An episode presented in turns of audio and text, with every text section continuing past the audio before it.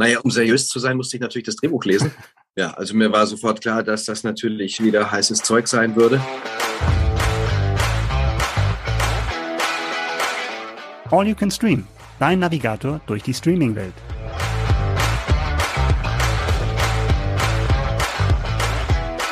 Einen wunderschönen guten Morgen, guten Mittag, guten Abend, je nachdem, wann ihr uns gerade hört. Willkommen zurück zu einer neuen Folge von All You Can Stream, dem Podcast von TV Digital und Streaming. Ich bin Melanie und mein lieber Kollege Micha sitzt mir natürlich gegenüber. Hi Micha. Guten Morgen, Melanie. Hi. Ich habe gute Neuigkeiten. Soll ich dir mal was Schönes sagen? Ja, aber versuch irgendwie Erwartungsmanagement zu betreiben. Also ist es eine richtig, richtig gute Neuigkeit? Es ist eine ist richtig, richtig gute Neuigkeit. Und okay. ich bin ein bisschen traurig, dass du es nicht schon von selber angesprochen hast vorhin. Deshalb sage ich es dir jetzt. Ähm, wir haben Jubiläum. Es gibt uns jetzt offiziell ein Jahr. Herzlichen Glückwunsch, Melanie. Ja, danke gleichfalls. Es war mir ein Fest. Du bist ein toller Teampartner, kann ich an dieser Stelle sagen. Das kann ich nur zurückgeben. Dankeschön.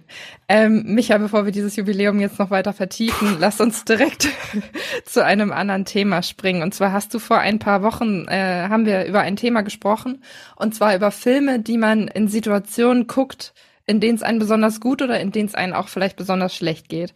Ich hatte mhm. jetzt ein paar Wochen, die waren privat nicht so sonderlich einfach. Da musste ich an dieses Gespräch denken und wollte dich da mal fragen, was denn für dich eine Produktion ist, die du wirklich auch in, in den dunkelsten Stunden ähm, gerne schaust.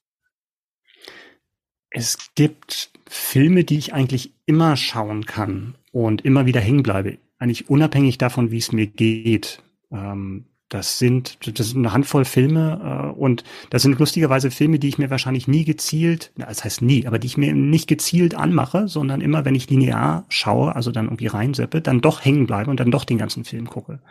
Also Filme wie Oceans 11 zum Beispiel, ähm, Eine Frage der Ehre mit, oh. mit Tom Cruise, Klassiker, also wirklich auch Qualitätsfilme, die ich wirklich seit Jahren schon gut finde und die ganz, ganz oben bei mir stehen. Und dann seltsamerweise, was für mich dieses Comfort Binging ist ja auch so ein Schlagwort geworden. Also Sachen, die man, die man dann wirklich immer reintun kann, die man kennt.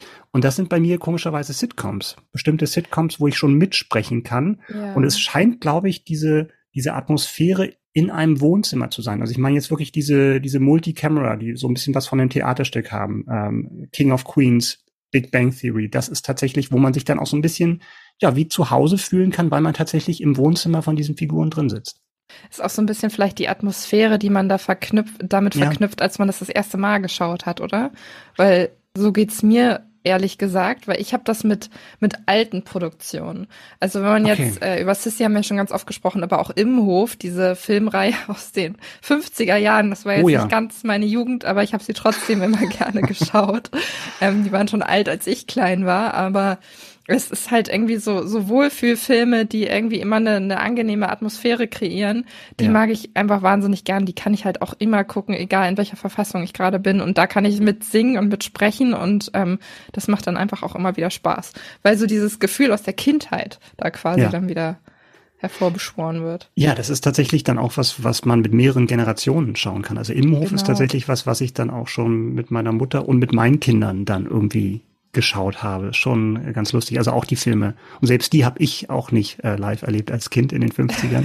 so aber, alt bist du dann ähm, noch nicht. Das hätte ich jetzt aber auch nicht behauptet. Ja, ähm, nee, stimmt schon, klar. Also die Sachen, die man in der Kindheit dann, das ist nochmal eine ganz andere Qualität, die man dann auch mit bestimmten Festtagen, also Weihnachten steht ja auch schon vor der Tür, mit bestimmten Festtagen verbindet oder halt mit Familienfesten, ja, oder wo man halt, was sehr selten geworden ist, tatsächlich dann mit zwei bis drei Generationen gemeinsam irgendwas schaut.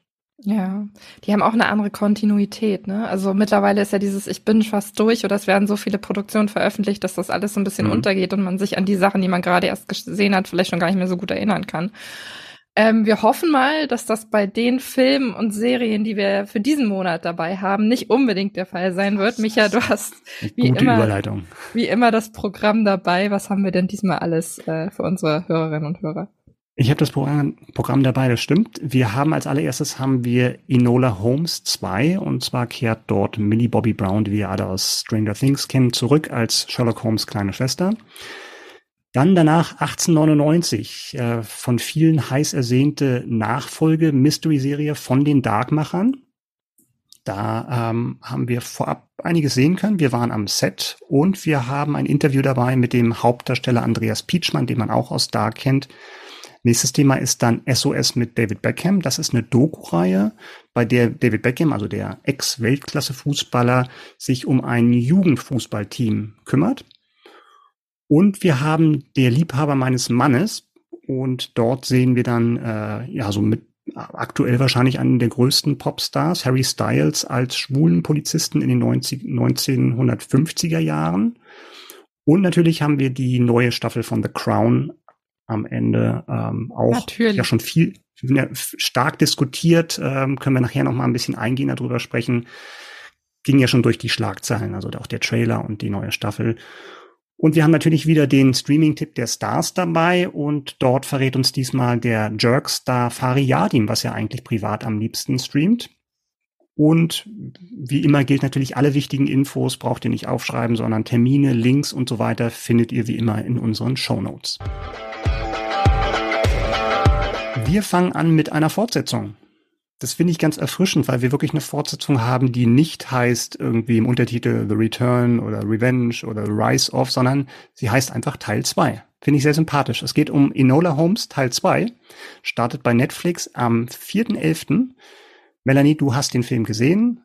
Du verrätst uns aber erstmal, worum es überhaupt geht. Ja, ich finde The Rise of Enola Holmes finde ich auch. Das kommt ja in dem dritten Teil. Wahrscheinlich gewesen. haben wir uns zu früh, zu früh gefreut. Ja, was von Tom oder Raider. Enola Holmes, The Fallen Empire oder oh irgendwas. Gott.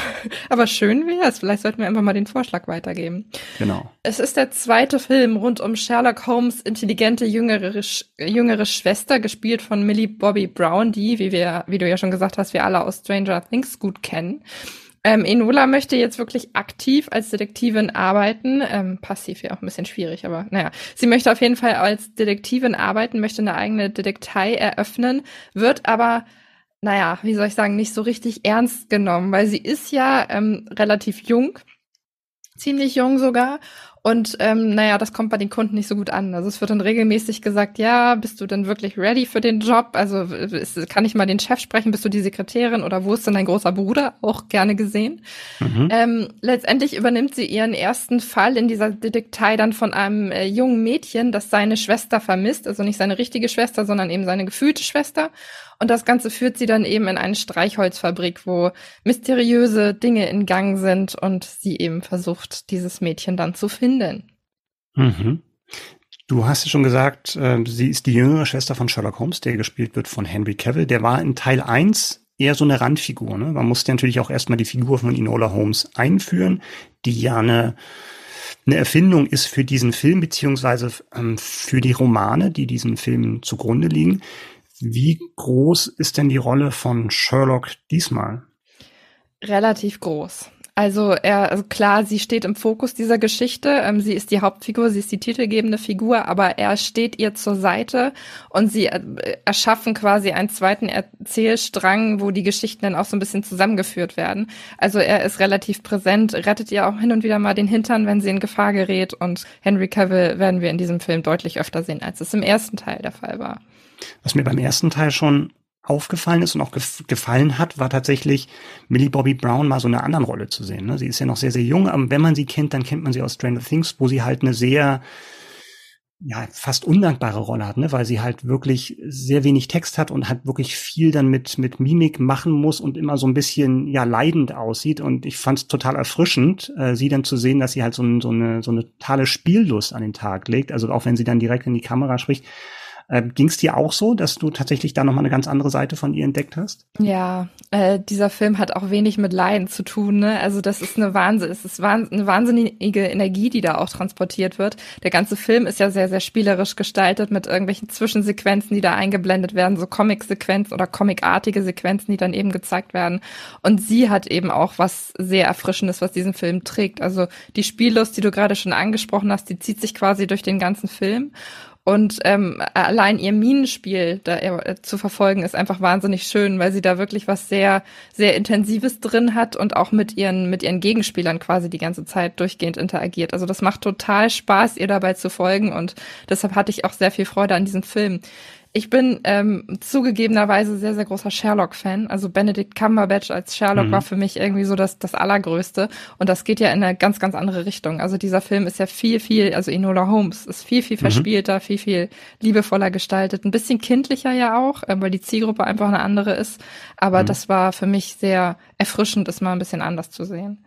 Das heißt, du bist auch kein Purist, ne? Du bist auch Sherlock Holmes Fan, also keine von den Puristen, die dann tatsächlich auch ein Problem haben, wenn jetzt auch eine eine Figur wie Enola Holmes praktisch erfunden wird, was ja nicht in den Originaltexten drin war bei Sir Arthur Conan Doyle. Und Sherlock war ja auch natürlich schon angelehnt an die alten Geschichten, aber den jetzt in die Gegenwart zu transferieren, hat ja auch am Anfang nicht allen gefallen. Nee, das stimmt. Ich bin aber ehrlicherweise auf Sherlock auch erst aufmerksam geworden durch diese Serie. Und diese Serie, also nicht Enola Holmes, sondern die Ursprungs, äh, was heißt die Ursprungsserie, die Variante eben mit Benedict Cumberbatch. Und die hat dann bei mir dafür gesorgt, dass ich mir dann auch die Bücher zugelegt habe und da ein bisschen weiter gelesen habe und so weiter und so fort. Und deshalb bin ich sehr offen, was weitere also was Erweiterung dieses Kanons betreffen. Und wenn äh, Enola Holmes dafür sorgt, dass vielleicht eine jüngere Generation auch auf die alten Bücher aufmerksam wird und dann Lust hat, sich damit zu beschäftigen, finde ich, ist der Sinn dieser Filme oder der Sinn der ganzen Geschichte schon total erfüllt. Und die wiederum, also Enola Holmes basiert ja auch auf einer Buchreihe, mhm. wo eben auch noch weitere Teile ähm, bestehen. Und das heißt, es ist, besteht ja definitiv auch noch Hoffnung, dass sie diese weiteren Teile auch noch äh, on screen bringen und wir das Ganze dann bei Netflix auch noch bewundern dürfen. Hm. Das heißt, von dir eine Empfehlung, Enola Holmes 2? Definitiv, also definitiv. Äh, zum einen, weil du diese Entwicklung von Millie Bobby Brown da ähm, beobachten kannst. Was ich auch sehr schön fand, war, wenn man sich mit den Hintergrundinfos zu diesem Film ein bisschen beschäftigt. Sie war ja nicht nur Hauptdarstellerin, sie hat diesen Film ja auch mit produziert. Und sie hat allein für diese Produktion super viel Geld gekriegt, also und für die Hauptrolle irgendwie auch nochmal 10 Millionen Dollar. Also die Gute hat mittlerweile ausgesorgt. Mhm. Ähm, also wenn das so für ein Ruhestand mit 18. Ja, so ungefähr. Ist sie 18, 17? Wie alt ist sie denn mittlerweile? glaube, sie ist volljährig jetzt. Ja. Volljährig? Okay. Glaube, ja. Ja, ja, es reicht, glaube ich, ich weiß, ich kenne ihren Lebensstil nicht, aber es reicht auf jeden Fall für ein paar Jahre. Ähm, aber wenn sie ausgesorgt haben möchte, dann sollte sie vielleicht den dritten Teil auch noch machen und die Fans wären ihr, glaube ich, auch sehr dankbar dafür. Ich stelle mir auch gerade so ein bisschen das Machtgefälle oder so diese Power Dynamic am Set vor. Du hast da hast eine Szene mit mit Henry Cavill, der ja Superman gespielt hat und The Witcher und was weiß ich, wie lange schon im Geschäft ist und dann hast du halt eine 18-jährige Darstellerin, die auch gleichzeitig sein Chef ist, weil sie Mitproduzentin ist. Das äh, glaube ich auch ganz, ganz lustig sein.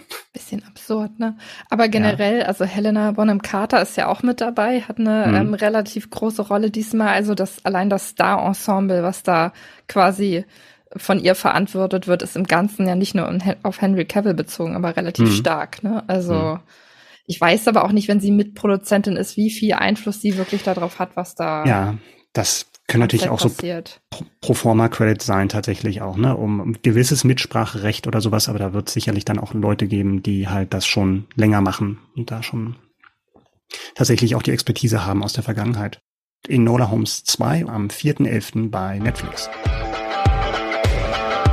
Wir machen weiter mit einer achteiligen Mystery-Serie. Und zwar geht es um 1899 ab dem 7. 17.11. bei Netflix verfügbar. Und was diese, äh, diese Serie so spannend macht, ähm, verrät einen Blick hinter die Kulissen. Und zwar ist es von den Machern von Dark, was ja mittlerweile eine der erfolgreichsten deutschen Netflix-Serien ist oder eine der erfolgreichsten deutschen Netflix-Produktionen. Micha, ähm, ich bin sehr, sehr gehypt auf diese Serie. Ich freue mich da sehr drauf, weil ich Dark auch sehr mochte. Aber zugeben muss, dass ich ähm, teilweise nicht mehr alles verstanden habe, was da passiert ist. Und musste wirklich so ein bisschen mitschreiben und irgendwelche Zettel machen, um irgendwie noch zu verstehen, wer da jetzt mit wem verwandt ist.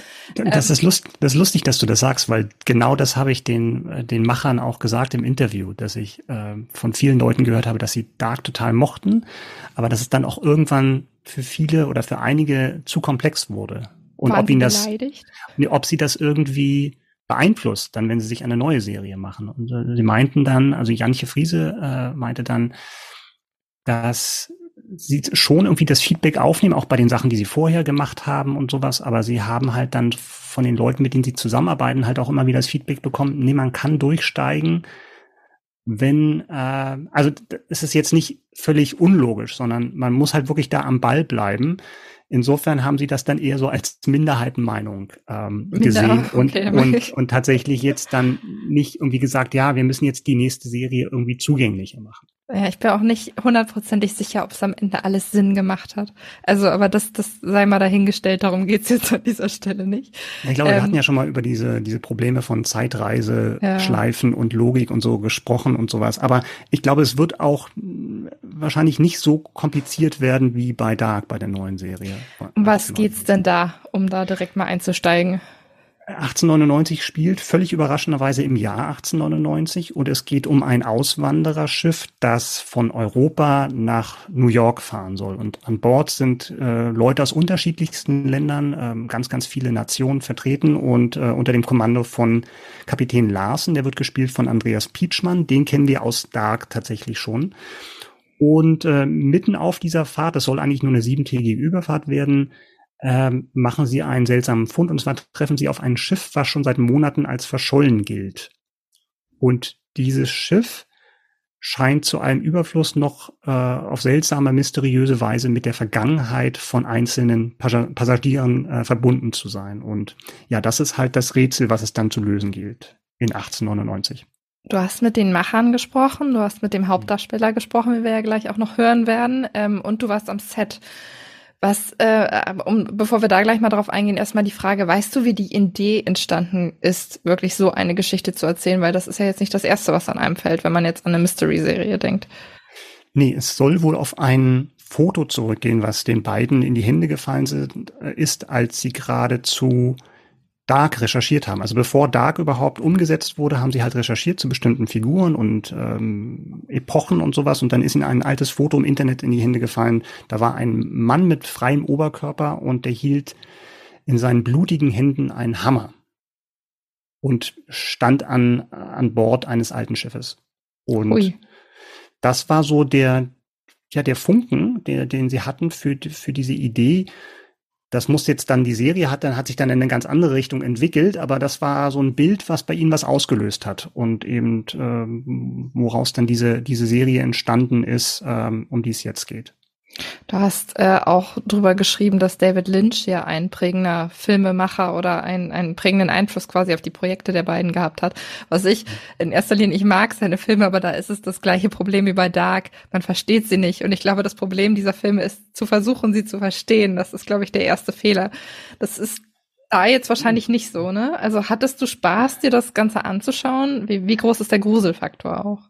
Ich glaube, David Lynch war, glaube ich, dann eher auch so eine stilistische ähm, Hausnummer, dass man sagt irgendwie, dass dieses, dieses Beunruhigende, dieses Albtraumhafte oder sowas, das findet sich tatsächlich auch in 1899. Das ist jetzt keine Horrorserie, wo du irgendwelche Jumpscares heißt es ja irgendwie, wo eine Katze dann plötzlich hochspringt oder du machst eine Tür zu und dahinter steht jemand, sondern es gibt tatsächlich so eine Atmosphäre, die sich in den ersten Folgen immer breiter macht, äh, so, so ein so ein Unwohlsein. Und wie gesagt, das wird dann so ein bisschen albtraumhaft. Es gibt äh, richtig viele Wendungen, also sehr überraschende Wendungen. Deswegen auch meine Empfehlung, wenn euch die Serie in, äh, interessiert, wartet nicht zu lange nach dem Erscheinungstag am 17.11.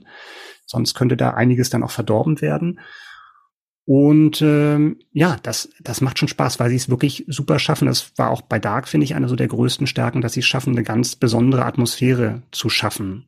Und ähm, das ist tatsächlich so im deutschen Bereich halt noch nicht so weit verbreitet, dass du halt wirklich so aus einem Guss so eine so ein Setting schaffst, was überzeugend wirkt. Stichwort Setting. Bevor wir jetzt zu deinem Interview äh, kommen, muss ich da einmal noch mal die Frage stellen. Du warst am Set, du hast gesehen, wie das Ganze umgesetzt wird. Es gibt da eine ganz besondere Drehtechnik, von der sie Gebrauch machen. Magst du da noch mal einmal ganz kurz drauf eingehen? Das war tatsächlich das erste Studio in Europa, was diese Technik anwendet, die so ähnlich auch schon bei Mandalorian verwendet wurde, bei der Disney Plus Serie. Also du hast eine, eine Bühne aufgebaut in einer Halle und dann rundherum sind LED-Wände, riesige LED-Wände und da kannst du dann jeden beliebigen Hintergrund drauf einspielen, der sich dann aber auch nochmal verändert, je nachdem, wie du die Kamera ähm, ähm, veränderst. Ich habe mit Andreas Pietschmann drüber gesprochen, der erklärt das auch nochmal, wie es für sich, wie es sich für ihn als Schauspieler anfühlt, tatsächlich dann in dieser Umgebung zu stellen, weil es halt wirklich einen Unterschied macht, ob du sowas eben in Greenscreen drehst oder tatsächlich in so einer neuartigen Technologie. Du hast mit Andreas Pietschmann gesprochen, dann hören wir da doch einfach äh, jetzt mal rein. Ja, bei mir ist Andreas Pietschmann. Hallo Andreas. Hallo, grüß dich. Danke für die Einladung, ich freue mich. Ja, schön, dass du da bist. Du hattest bereits bei Dark eine wichtige Rolle gespielt in der vorherigen hochgelobten Serie von Jantje und Bo. Und mal ganz ehrlich, als sie dir 1899 angeboten haben, musstest du eigentlich noch das Drehbuch lesen oder hast du den beiden mehr oder weniger blind vertraut? Naja, um seriös zu sein, musste ich natürlich das Drehbuch lesen. ja, also mir war sofort klar, dass das natürlich wieder heißes Zeug sein würde, weil ich sie kenne und weil ich weiß, was für Geschichten sie schreiben und auch weiß, was für herausfordernde Rollen sie Schauspielern bieten und besondere Rollen dann die Lektüre des Buches hat dann auch meine Erwartung total bestätigt, denn es ist wieder ein Buch, wo man, was man einfach nicht weglegen kann. Unglaublich geheimnisvolles Puzzle mit so vielen ähm, spannenden Wendungen und unerwarteten Wendungen, äh, dass ich begeistert war. Und ich habe einfach ein paar große Schritte zusammen mit äh, Baran Booda und Jantje Friese gemacht während der Arbeit in Dark und äh, die tun mir einfach gut. Deswegen äh, stand die Entscheidung sofort fest. Du hast gerade Stichwort Puzzle geliefert. Fragst du dich manchmal, was so im Kopf gerade von Jantje vorgeht, die diese Geschichten konstruiert, die ja so komplex sind und so abgründig? Jetzt, ich, ich habe aufgehört, mich das zu fragen. Denn äh, ich finde es ein unglaubliches Phänomen, wie die beiden Geschichten entwickeln und Ideen entwickeln und Jantje dann äh, die kleinsten Geheimgänge darin findet und immer wieder neue, unerwartete Wendungen einbaut das äh, ist für mich unvorstellbar, aber es begeistert mich, denn es ist komplex, aber es ist nachzuvollziehen und es ist nachvollziehbar, sprich es ist wirklich, also es weckt die Leidenschaft des Betrachters, der einfach Spaß daran hat, Geheimnissen auf die Spur zu kommen. Aber ich stelle mir die Arbeit, ein Geheimnis zu entwerfen, viel schwieriger vor, als ein Geheimnis zu entdecken. Und deswegen bin ich froh, dass sie das macht. Das Setup ist ja tatsächlich sehr, sehr speziell. Du hast ein Studio, dieses Volume, wo du eine Bühne hast, da werden dann die, die, die Bühnen aufgebaut und rundherum sind riesige LED-Wände, auf die Hintergründe, was auch immer, eingeblendet werden können, die sich dann aber auch in Echtzeit verändern, wenn sich die Kamera verändert. Beschreib mal bitte, wie sich das für dich als Schauspieler anfühlt, wenn du da eine Szene spielst und auf Deck zum Beispiel stehst.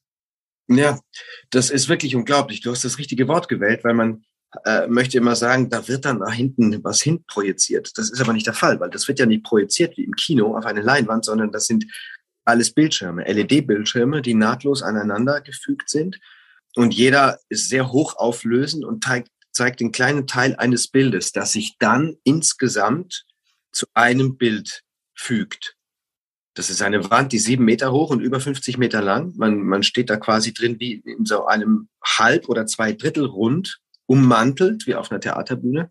Und da werden diese Hintergründe projiziert. Die sind so hochauflösend, dass wenn die Schauspieler äh, vor der Kamera stehen, der Hintergrund wie originalgetreu, als würde man auf dem Atlantik auf dem Deck eines Schiffes stehen und hinten die Wellen sich bewegen sehen, mhm. wirkt.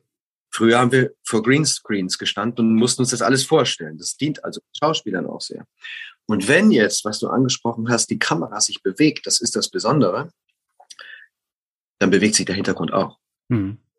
Du kannst dir das also zunutze machen. Du kannst diesen Effekt, den es auf dich hat, nutzen und in dein Spiel integrieren, während du vorher einen großen Teil deiner Konzentration und deiner äh, Fantasie aufbringen musstest, um das in deinem Kopf herzustellen.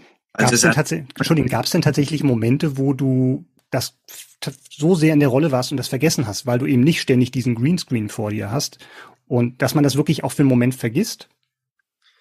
Jein, also ähm, ich bin ein Schauspieler, der sich, der sich nicht derart vergisst, dass ich nicht mehr weiß, wo ich bin und äh, was ich hier überhaupt mache und so. Das, äh, weil ich es auch wichtig finde, immer noch äh, eine gewisse Distanz und auch äh, Reflexion zu dem zu haben, äh, was du gerade tust. Aber natürlich vergisst du vieles ein Stück weit und gibst dich der Geschichte, der Handlung, der Situation und dem, was passiert hin und dem Text.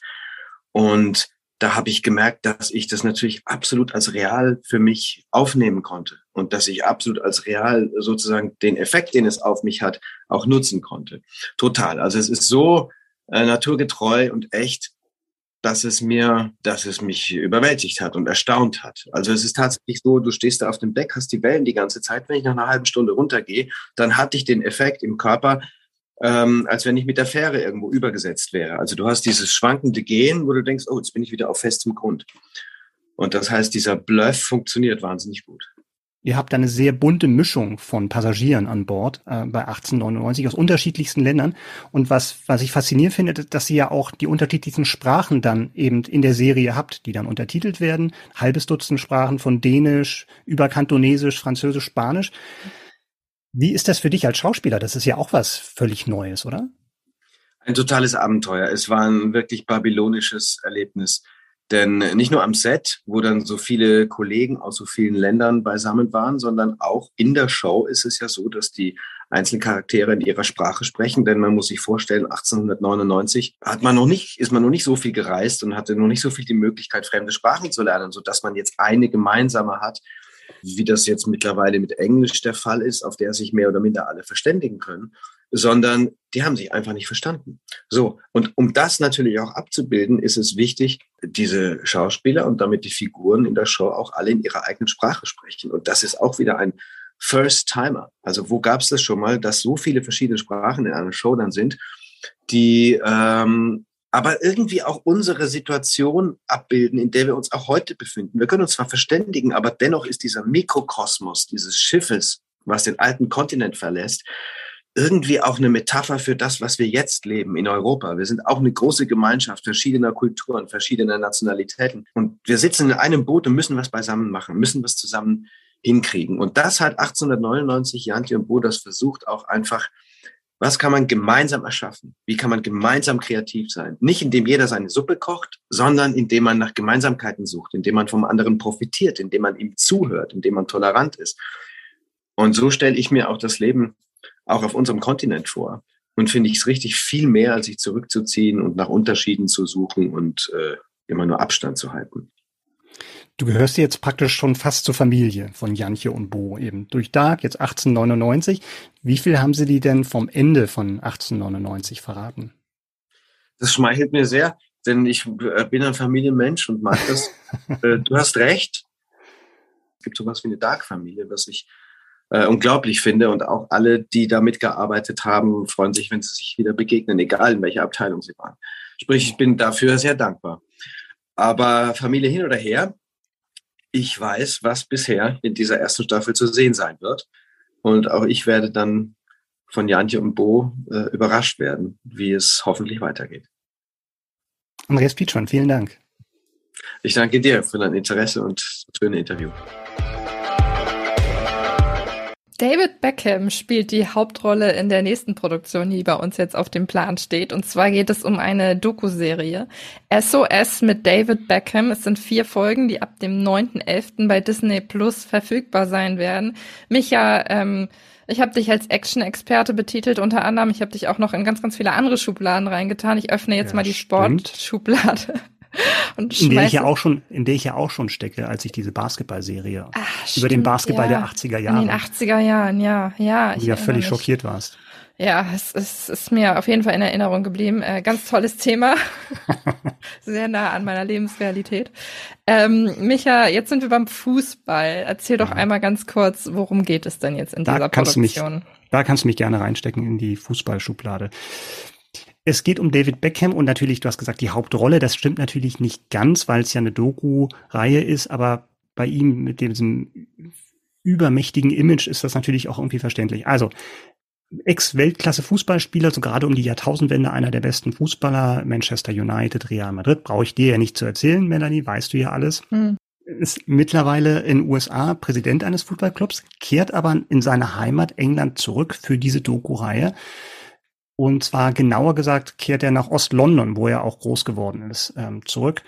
Und dort gibt es eine, eine Jugendliga und dort gibt es ein Team, was abgeschlagen am Ende der Tabelle steht. Das sind die Westward Boys. Das sind so 12, 13-jährige Jungs, die ja so kurz vor dem Abstieg stehen. Und David Beckham kommt dazu, überraschend für die Jungs, als Berater und versucht halt aus diesem ja, aus dieser Gurkentruppe ist das falsche Wort, die, denen fehlt halt so das Selbstbewusstsein und auch ein paar Tricks und die versucht halt eben David Beckham mit seiner Erfahrung den Jungs beizubringen und eben versucht, sie vor dem Abstieg zu retten und eben ein bisschen was von seiner, von seiner Weltklasse zu vermitteln.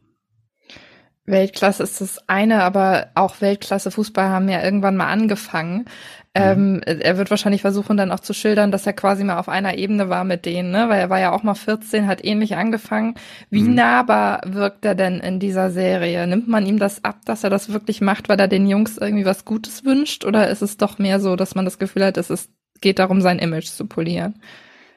Also die, die Doku-Reihe wurde mitproduziert von seiner selbst gegründeten Produktionsfirma, das muss ah, ja. man mal dazu sagen.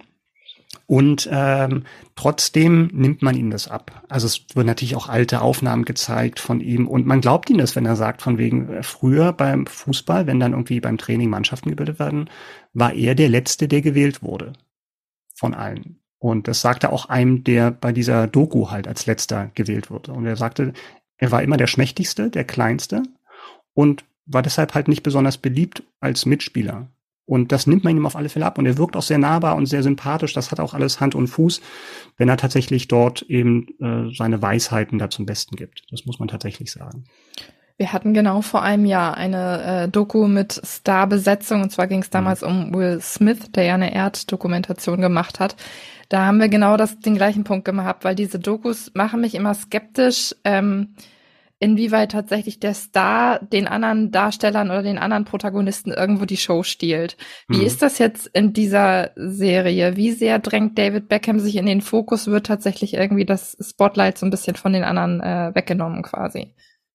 Das tut er nicht. Und das muss man auch der, der Doku zugutehalten, dass das jetzt nicht so ein reines Star-Vehikel wird. Also die Jungs stehen schon im Vordergrund. Das Problem bei der Doku ist eher ein anderes. Und zwar, dass diese ehrlichen, authentischen Momente, die du bekommst, wenn du eine Saison lang so ein Jugendteam, so eine Kindermannschaft begleitest, also auch so ein bisschen Eindruck bekommst, aus welchem Elternhaus kommen die, was haben die für Probleme, wie gehen die auch mit Druck um, weil das ist halt auch so eine Phase, gerade in England, wo dann schon auch Scouts von größeren Vereinen auf der Tribüne sitzen und gucken, ist das jemand, den wir auf unsere Akademie holen könnten? Diese, diese ehrlichen Momente werden leider verschenkt oder vergeudet, weil diese Inszenierung einfach zu glatt ist. Du hast das durch Musik und durch Kamera, da werden dann halt irgendwelche Bezirksliga oder diese Jugendspiele halt mit zig Kameras gefilmt und es wirkt halt wie ein, wie ein Spielfilm. Deswegen war das mit dem Hauptdarsteller auch gar nicht so weit weg, was du eingangs gesagt hattest. Es wirkt einfach zu inszeniert, selbst wenn es nicht inszeniert sein sollte, obwohl da Sachen passieren, wo du sagst von wegen, boah, das ist natürlich jetzt für die Dramaturgie dieser, dieser vier Folgen natürlich äh, gefundenes Fressen für die Produzenten.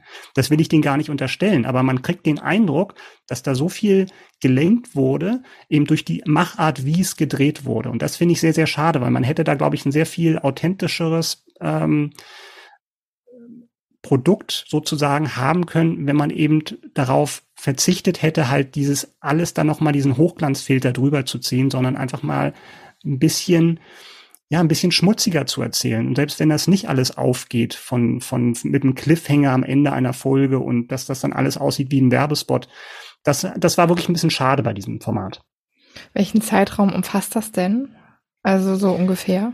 Ich habe zwei von vier Folgen sehen können und ähm, ich nehme mal an, dass es tatsächlich dann die ganze die ganze Saison ah, ähm, okay. umfasst. Und David Beckham kommt am Anfang der Saison dazu. Und dann hast du noch so Sachen dabei, dass das auch die letzte Saison des Trainers ist, der die seit Jahren kennt. Also hast auch da mhm. noch mal, was nicht heißt, dass das nicht auch genauso sein kann oder dass das halt dann einfach so gesucht wurde. Aber du hast natürlich total berührende Momente dabei, wenn dann auch äh, Eltern erzählen, wie sie irgendwie als Alleinerziehende mit dem Kind irgendwie versuchen, den so gut wie möglich durchzubringen. Oder wenn der Trainer sagt, was die Jungs ihm bedeuten und so.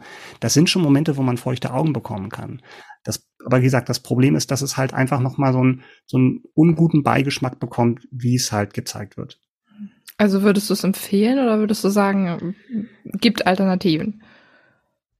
Ich finde, da kann man durchaus reinschauen. Also die erste Folge wirklich mal anschauen. Mein Geschmack trifft es halt nicht ganz, aber ich kann auch verstehen, wenn Leute, die halt eine andere Fußballästhetik erwarten von Dokus, und das ist ja auch immer eine Frage, wie man geprägt ist, für mich war da damals schon David Beckham und da ist dann vielleicht schon ein bisschen die Parallele zu sehen. Auch schon damals in seiner aktiven Zeit war er schon so ein bisschen so ein Aushängeschild für eine Kommerzialisierung des Fußballs. Mhm. Und er da war da so eine Galionsfigur, wie er sich inszeniert hat mit Werbeverträgen und so weiter. Und ähm, das ist eine Sache, die sich natürlich heute noch mal viel viel stärker zeigt in den Fußballikonen, die man heute hat. Aber es war damals schon eine der frühen Vorläufer und meines, meins ist es nicht so sehr, aber es ist, handwerklich ist es super gemacht, aber fast zu gut.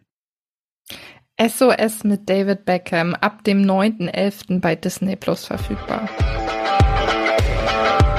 Als nächstes in der Sendung haben wir den Streaming-Tipp der Stars und diesmal haben wir Fari Yadim. Ihr kennt ihn ja aus, ähm, aus Jerks, insbesondere aus den Tatorten und so weiter. Und er hat uns seine aktuelle Lieblingsserie empfohlen. Bitte. All You Can Stream, mein, mein Tipp. Ähm, Atlanta. Black Folks, die rumhängen ein halb erfolgreicher Rapper und ähm, wie sie da so in diesem Dunstkreis zu Hause eigentlich eher in armen Verhältnissen leben. Aber das auf eine so unfassbar feinhumorige Art. Also ich bin teilweise wirklich vom Hocker gekippt vor Lachen, vor Freude oder aufgestanden. Ich kann es nicht richtig in Worte fassen. Das ist atmosphärisch eine so einzigartige Serie. Ähm, die ist, die ist einfach unglaublich lässig und fein gespielt, sehr nah dran an den Leuten, unglaublich tolle Figuren. Vielleicht so eine Form von männlichen Fleabag? Nee, nee, schlechte Beschreibung. Ich, ähm, also das ist, das kann man nur lieben oder oder zum Kotzen finden. Aber die, die es lieben, die für die ist es ein Gewinn. Atlanta. Ihr habt's gehört, das war Fariadim. Ihr legt euch Atlanta ans Herz. Die US-Serie ist mit den bisherigen drei Staffeln bei Disney Plus verfügbar. Melanie? Ja, anwesend. Warst du eigentlich One Direction Fan? Nein. Ich habe den Hype mitbekommen, aber nein, war ich nicht. Ich, also meine Generation war, glaube ich, eher As Five, ja. As und, Five? Okay. Nee, war ich, ich war auch nicht, aber ich kenne ähm, sehr, sehr viele Menschen, die da sehr, sehr viele Buchs davon an der, an der Wand hatten. Also, okay. nee, ich war mehr Miley Cyrus, aber gut, ja. Ah, okay. Ja, über die müssen wir, glaube ich, dann in einer anderen Folge sprechen. Ja. Aber die Leute, die die One Direction Poster an der Wand hatten oder immer noch haben, für die haben wir jetzt eigentlich den perfekten Film. Und zwar der Liebhaber, der Liebhaber meines Mannes. Du hast gerade schon gesagt, irgendwie im Vorgespräch, das ist echt ein komischer Titel, aber ich fand ja den, den, den englischen Originaltitel noch komischer. Der hieß nämlich ganz lange Zeit My Policeman. Ja, aber das ist vielleicht ein Thema, über das wir mal sprechen sollten. Deutsche Übersetzung von Filmtiteln. Ähm, generell kommen da ja immer sehr, sehr spannende Sachen zusammen. Ich, ich, ich, kann dir sagen, ich habe für alle da draußen, ich habe diesen Film, also äh, der war ursprünglich als My Policeman angekündigt und als wir dann mhm. durchgegangen mhm. sind, welche Themen wir wirklich in diese Sendung mit reinnehmen wollen. War er plötzlich ich, weg. Er war weg. Ich habe diesen Film nicht mehr gefunden, weil ich nicht mitbekommen habe, dass jetzt der deutsche Titel offiziell für diesen Film bestätigt worden ist. Es ja. war ähm, ja amüsant, aber da, darum geht's jetzt nicht.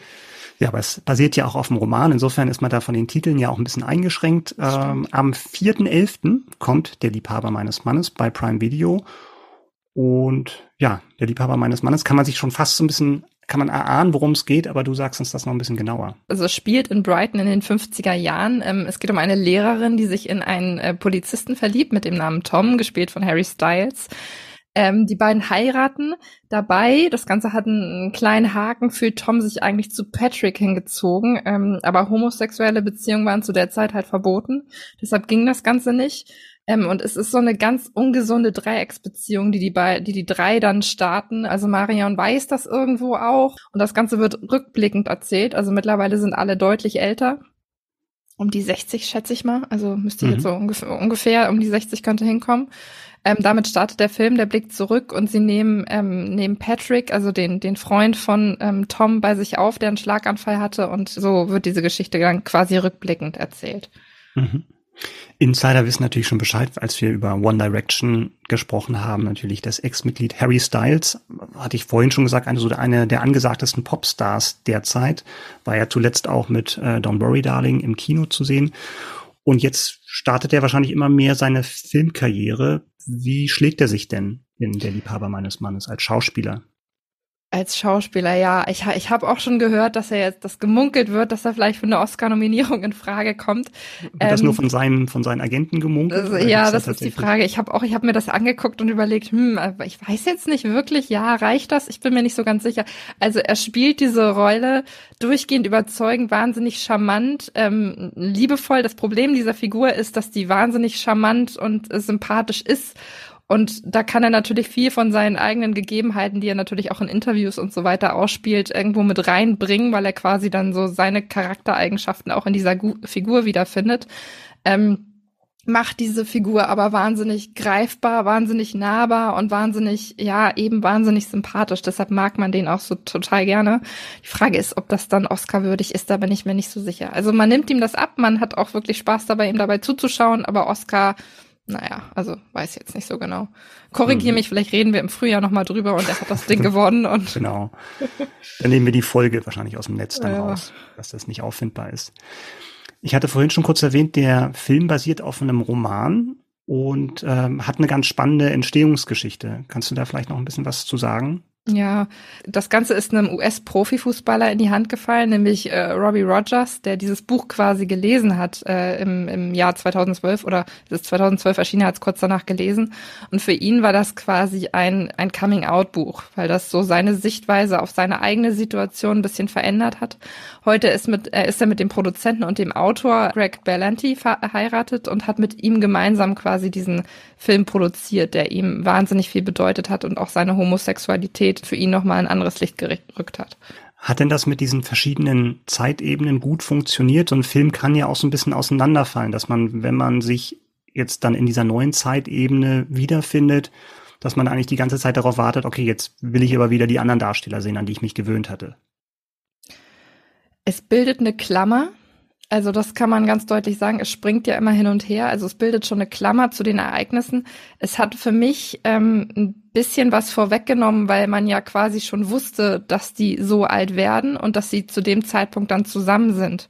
Okay. Also immer, als ich die Jungen gesehen habe, und da hat man sich natürlich gefragt, wie entwickelt sich das jetzt? Trennen die sich jetzt? Fliegt der, fliegt das Ganze auf? Irgendwie kommt er vielleicht ins Gefängnis und so. Ich will jetzt ja auch nicht spoilern, was da passiert, aber das mhm. sind alles Fragen, die man sich am Anfang eben gestellt hat.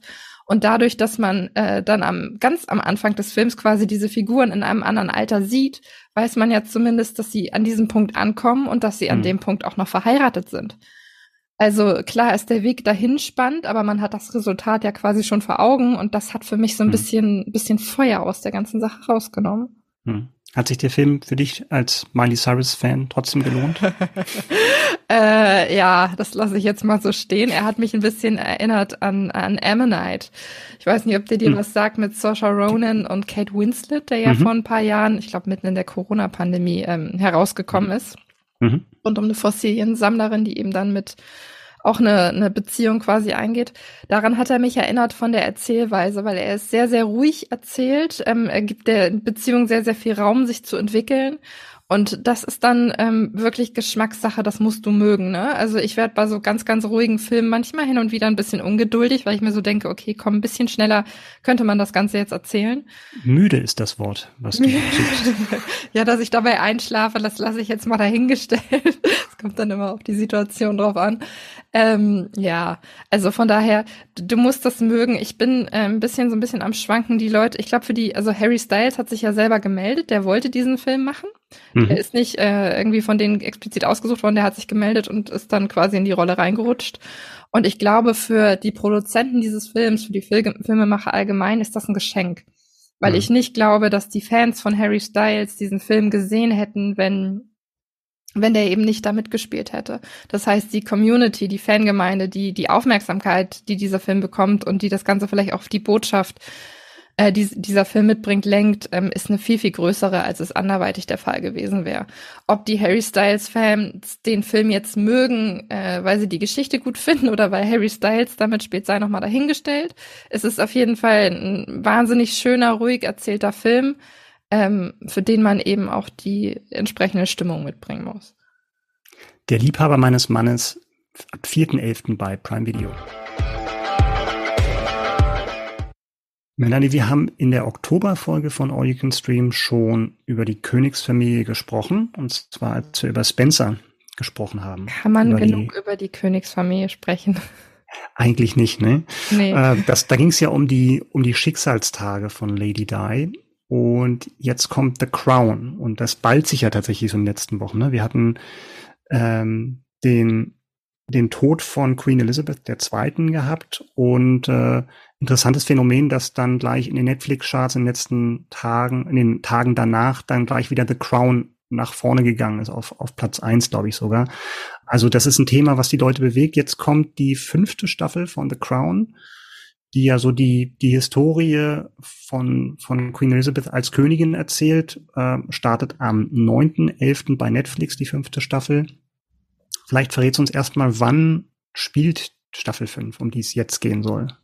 Ja, ich hole mal ein bisschen weiter aus, weil es sollen ja am Ende 60 Folgen sein, die quasi 60 Jahre Regentschaft von Queen Elizabeth ähm, abbilden, die sich dann quasi immer an den Amtszeiten der verschiedenen Premierminister entlang schlängeln. Wir sind jetzt. Wo, wobei man ja jetzt sagen muss, von wegen die, die ja. Lebenszeit von Premierministern und Ministerinnen. Gedacht.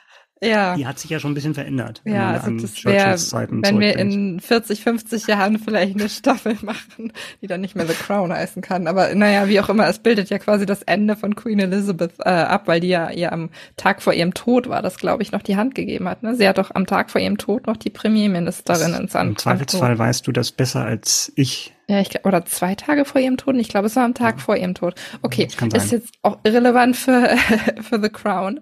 Ähm, also wir befinden uns quasi Anfang äh, der 90er Jahre und äh, nach Margaret Thatcher ist es jetzt John äh, Major, der das Ganze quasi übernimmt, der jetzt Premier ist. Und genau, die 90er Jahre sind für Queen Elizabeth und die gesamte Familie eher ein bisschen schwierig gewesen, um es äh, dezent auszudrücken. Gerade das Jahr 92 hat sie im Nachgang oder selbst in dem Jahr schon als ihr Schlimmstes bezeichnet. Und das äh, greift The Crown jetzt in dieser Staffel alles auf. Wir haben ja alle zwei Staffeln neue Darsteller ähm, bei The Crown, ne? um, weil es dann auch Zeitsprünge gibt. Wir haben jetzt schon zwei Queen-Darstellerinnen gehabt, jetzt haben wir die dritte. Kannst du uns ein bisschen was zur Besetzung sagen in der neuen Staffel von The Crown? Ja, das kann ich gerne machen. Und zwar äh, wird Olivia Coleman jetzt abgelöst, und zwar von Imelda Staunton, die ja, äh, alle Harry Potter-Fans jetzt einmal aufgepasst, in den Harry Potter-Filmen Dolores Umbridge gespielt hat. Ähm, nicht unbedingt sympathisch. Ähm, naja, jetzt schlüpft sie in die Rolle der Queen.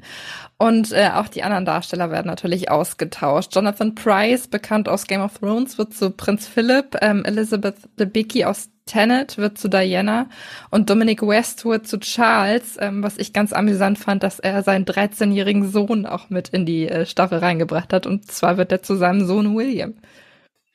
Jetzt gab es ja schon, bevor die Staffel startet, am 9.11. ja auch eine Menge, wenn man Zyniker wäre, würde man sagen, kostenlose PR, weil es eben auch, wahrscheinlich auch gerade durch den Todesfall, durch den ähm, ja. jüngsten Todesfall eben ja, ja. nochmal noch mal irgendwie virulenter wurde, das Thema eben die Frage von wegen, inwieweit darf man das eigentlich solche, solche Geschichten erzählen, wo man dann auch Szenen erfinden muss, die natürlich irgendwie versucht werden, so gut wie möglich zu recherchieren, aber letztendlich auch Szenen hinter verschlossenen Türen erfunden werden müssen, äh, wo niemand dabei war und ein Protokoll geführt hat. Ja, ich finde das generell auch schwierig, wenn du jetzt nach meiner persönlichen Meinung da fragst, weil es war eben keiner dabei, aber um die Story irgendwie rund zu kriegen, musst du ja irgendwo einen roten Faden in die ganze Geschichte reinbringen. Aber mhm. es sind ja nicht nur die Gespräche hinter verschlossenen Türen, wo du so viel recherchieren kannst, wie du willst. Du warst halt nicht dabei, du weißt es nicht, sondern auch ähm, die Darstellung von einzelnen Thematiken. Ich meine, äh, Diana hat zum Beispiel damals der BBC ein Interview gegeben, was sehr, sehr umstritten war, wo auch darüber mhm. gesprochen wurde, von wegen, dass das Ganze ähm, äh, irgendwie auf betrügerische Art und Weise zustande gekommen ist, dass ihr da falsche Dokumente irgendwie vorgelegt wurden und so weiter mhm. und so fort. Wenn du solche Themen jetzt aufgreifst, hast du natürlich auch eine gewisse Verantwortung, ähm, wie du das darstellst und wie es dann von den Leuten irgendwo wahrgenommen wird. Das heißt, das ist ja irgendwie auch nicht zu unterschätzen, weil ganz viele Leute so eine Serie gucken, sich vielleicht mit der Realität aber gar nicht unbedingt auseinandersetzen und dann eben auf das vertrauen, was da in dieser Serie dargestellt wird. Hm. Und das finde ich äh, generell irgendwo auch ein bisschen schwierig, ja. Hm. Es ging ja so weit die Diskussion, dass dann tatsächlich nach der Kritik Netflix sich jetzt zum ersten Mal in, in diesen fünf Staffeln, die es bisher gab, dazu durchgerungen hat, vor dem Trailer so einen Warnhinweis zu platzieren, wo es dann heißt von wegen, das ist eine Dramatisierung von von historischen Fakten und keine Dokumentation. Also das, das war so der Tenor. Hältst du das für nötig oder hältst du das für den, für den richtigen Weg, dass man tatsächlich das den Leuten so bewusst machen müsste? Ich find's richtig, ja. Weil, wie gesagt, also die Verantwortung, die du da trägst, ähm, historische Ereignisse darzustellen. Und ich glaube, dass ganz, ganz viele, vielleicht auch junge Leute, es müssen gar nicht unbedingt junge Leute sein, aber ganz, ganz viele Zuschauer, die sich eben mit dem ganzen, mit der Königsfamilie oder auch mit den Geschehnissen in den 90er Jahren nicht unbedingt beschäftigt haben, ähm, ihr Bild, was sie von Diana haben, eben auf Basis dieser Serie irgendwie erschaffen. Also nicht nur das Bild von Diana, sondern auch das von Charles oder eben von der Queen. Und ähm, die darauf hinzuweisen, dass das, was sie da sehen, letztendlich doch irgendwo der dem dem Kopf, dem Gedächtnis von Autoren entsprungen ist und eben nur anteilig zu einem zu einem großen Anteil sicherlich äh, ähm, auf der Realität beruht, aber absolut nicht vollständig auf der Realität einfach beruhen kann ähm, finde ich das schon wichtig, dass die Menschen da oder die Zuschauer da nochmal drauf aufmerksam gemacht werden, ja. Ich bin ja immer zwiegespalten, muss ich sagen. Ne? Einerseits kann ich verstehen, wenn Leute, die dann eben sich dargestellt sehen in solchen Serien, ähm, dass das denen nicht gefällt selbst wenn es wenn, selbst wenn es den, den Tatsachen entsprechen sollte, ne? weil bestimmte Sachen willst du halt auch nicht in der Öffentlichkeit dann nochmal irgendwie aufgewärmt nee, sehen. ich glaube, Charles möchte auch gewisse Sachen ja. nicht unbedingt in der Realität ja. nochmal auf. Da, da gab es ja auch Gerüchte, ne, dass er über natürlich sich nie öffentlich selbst äußern würde, insbesondere jetzt mit seiner neuen Rolle, ne? aber dass es dann natürlich auch Mittel und Wege gibt, bestimmte Themen zu platzieren und vielleicht auch Druck auszuüben auf, auf Netflix oder andere, ne, die diese Geschichte verfilmen. Was mich interessieren würde, ist auch, ob die sich wirklich hinsetzen und die solche Produktionen schauen setzt das William, spannend, ja. ja. setzt William ja. sich hin und guckt Spencer und ähm, wie reagiert er darauf? Wie findet er das, dass er selber dargestellt mhm. wird? Wie findet er die Darstellung seiner Mutter? Das, mhm. da werden die sich öffentlich auch nur bedingt zu äußern, aber äh, es würde, da würde ich gerne mal Mäuschen spielen und hinter die Kulissen des, des Buckingham Palace schauen, ehrlich gesagt. Es, es wird ja noch pikanter, ne, wenn man weiß, dass dann Harry auch noch einen Netflix-Deal hat und mhm. dann geschaut wird, irgendwie belastet das dann irgendwie auch noch diese Geschäftsbeziehung, äh, wenn dann irgendwie über seine Mutter Mutter in einer bestimmten Art und Weise oder über ihn selbst dann berichtet wird. Und selbst die Schauspieler sind sich ja auch nicht einig. Ne? Es gab eine, eine Menge Kritik von, von Judy Dench, die das irgendwie für skandalös hält, eben solche Themen ähm, zu einem, zum Stoff für eine Serie zu machen, worauf sich dann auch Jonathan Price, wie du ja gerade gesagt hast, der den Prinz Philip spricht, dann auch nochmal gesagt hat, er findet es unmöglich, wenn Schauspielkollegen eben so eine Art von Kritik üben. Also es ist ein sehr komplexes Thema anscheinend. Was ich aber spannend finde, ist, dass, ähm, dass zum Beispiel die Darsteller auch über dieses BBC, also was ich schon angesprochen habe, das BBC-Interview mhm. sich nochmal geäußert haben und dass ähm, Sachen, die lange vielleicht auch schon verdeckt oder vergessen schienen, jetzt irgendwie nochmal in die Öffentlichkeit äh, getragen werden und den, den Blick auf die, die Rolle der Medien vielleicht nochmal verändern. Weil mhm. ähm, die BBC hat sich da jetzt nicht unbedingt mit Ruhm bekleckert in der Art und Weise, wie da an dieses Interview rangegangen wurde. Und ähm, es wird zum Beispiel auch der Fokus nochmal auf, ähm, auf Charles und, äh, und seine, seine Camilla eben gelenkt, ja. wie die sich eben damals gefühlt haben, als gewisse Berichterstattung ähm, die Runde gemacht haben.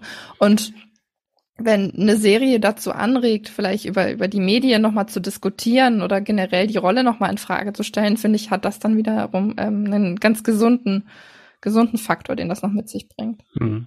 Das wäre natürlich schön und wünschenswert, aber ich glaube, gerade in diesen Tagen soll tatsächlich auf dem Drehplan für, für Staffel 6 dann, glaube ich, auch 6, eben genau. die, die Todesszene oder diese Verfolgungsjagd, bei der dann ähm, Lady Di dann zu Tode gekommen ist beim Autounfall ähm, abgedreht werden. Ne? Und da hat sich ja auch nicht wirklich viel verändert, wo man auch damals dachte, von wegen jetzt gibt's da irgendwie einen Ehrenkodex oder halt ein Ja, ob das jetzt sein muss, weiß ich nicht. Also, also da kann man sich jetzt drüber streiten. Ich finde, solche Sachen kannst du, du kannst es inhaltlich thematisieren, ob du es jetzt wirklich damit reinnimmst. Ja, also ich, man weiß natürlich nicht, wie sie es machen wollen, ne? aber mhm. es wird thematisiert werden und ähm, also wir werden sicherlich dann auch nicht ähm, halt wirklich den Autounfall an sich zeugen. Also würde mich zumindest sehr überraschen, aber es muss halt thematisiert werden. Wenn du halt so eine Chronik machst, dann kannst du das nicht totschweigen. Und je näher wir an die, an die Gegenwart kommen bei der Erzählung von The Crown, ne, desto sensibler werden natürlich dann alle, ne, weil alle noch da sind, äh, alle noch lebendig, im, anders als jetzt bei, bei Staffel 1, wo dann auch viele Leute, die da porträtiert wurden, auch schon gar nicht mehr unter uns sind. Aber Stichwort Gegenwart, was ich, äh, was ich ganz schön finde, ist etwas, was der Showrunner gesagt hat. Und zwar, dass ähm, Geschehnisse erst nach 20 Jahren so gesackt sind und so reflektiert werden können, dass sie tatsächlich in eine Serie mit reingebracht werden sollen. Das heißt, mhm. es sind 60 Jahre Regentschaft der Queen, die, ähm, die, die dargestellt werden. Das Ganze endet also, endet also dementsprechend nicht mit ihrem Tod. Und das finde mhm. ich dann wiederum eine gesunde Ansicht zu sagen, okay, die jüngsten Ereignisse sind noch so frisch und ähm, die allein die Skandale um Harry und Meghan äh, sind noch so präsent in den Köpfen, dass man das jetzt nicht in irgendeine Serie verarbeitet, sondern sagt, okay, wir machen da einen Cut und gut ist und damit beenden wir dann The Crown. Hm. Bevor Staffel 6 kommt, was dann das Ende sein wird der Serie, kommt Staffel 5, die startet am 9.11. bei Netflix. Aus der Rubrik Klein aber wichtig haben wir noch drei weitere Tipps für euch. Der erste Tipp heißt The Network. Und nein, das ist nicht mein TH, was da gerade misslungen ist. Das heißt wirklich so, ist eine Action-Thriller-Serie, äh, ist bereits am 1.11. bei RTL Plus gestartet. Der Hauptdarsteller von The Network ist David Hasselhoff und der spielt einen Schauspieler und der heißt David Hasselhoff.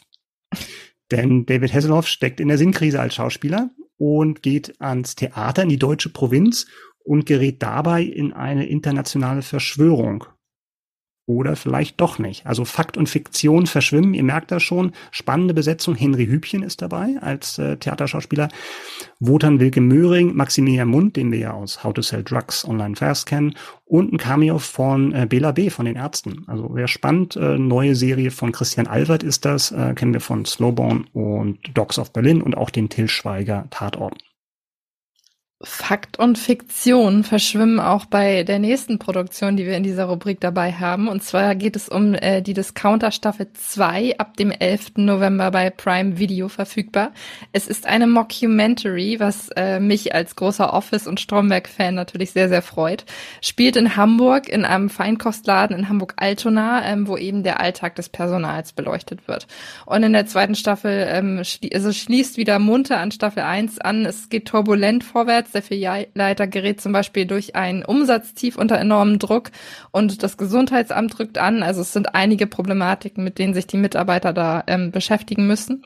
Die Discounter Staffel 2 ab dem 11. November bei Prime Video verfügbar.